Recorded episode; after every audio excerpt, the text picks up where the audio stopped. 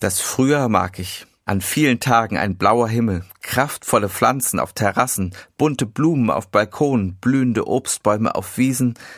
In Gottes Schöpfung bricht sich das Leben Bahn. Jedes Jahr freue ich mich an den Sonnenstrahlen und Farben, an den Gerüchen und dem Wachstum. Ich bin mittendrin, Leben inmitten von Leben, das Leben will, wie Albert Schweitzer es einmal gesagt hat.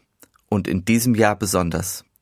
Immer noch befinden wir uns ja in einer Zeit, in der es darum geht, die Pandemie in den Griff zu bekommen, ganz zu schweigen von ihren Folgen und dem, was Menschen darüber hinaus noch zu schaffen macht. Der Apostel Paulus hat seinerzeit sogar einmal vom Seufzen und Stöhnen der Welt gesprochen. Auch wenn der Frühling mein Herz froh macht, das Leid der Menschen will ich nicht vergessen, das wäre nämlich die größte Katastrophe. Doch demgegenüber zeigt mir die Schöpfung auch, es gibt eine Kraft, die nicht die eigene ist. Sie schafft immer wieder neues Leben. Davon will ich mich anstecken lassen.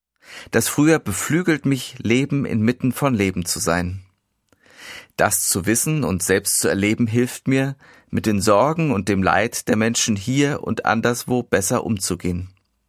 Und womöglich kann ich für sie da sein.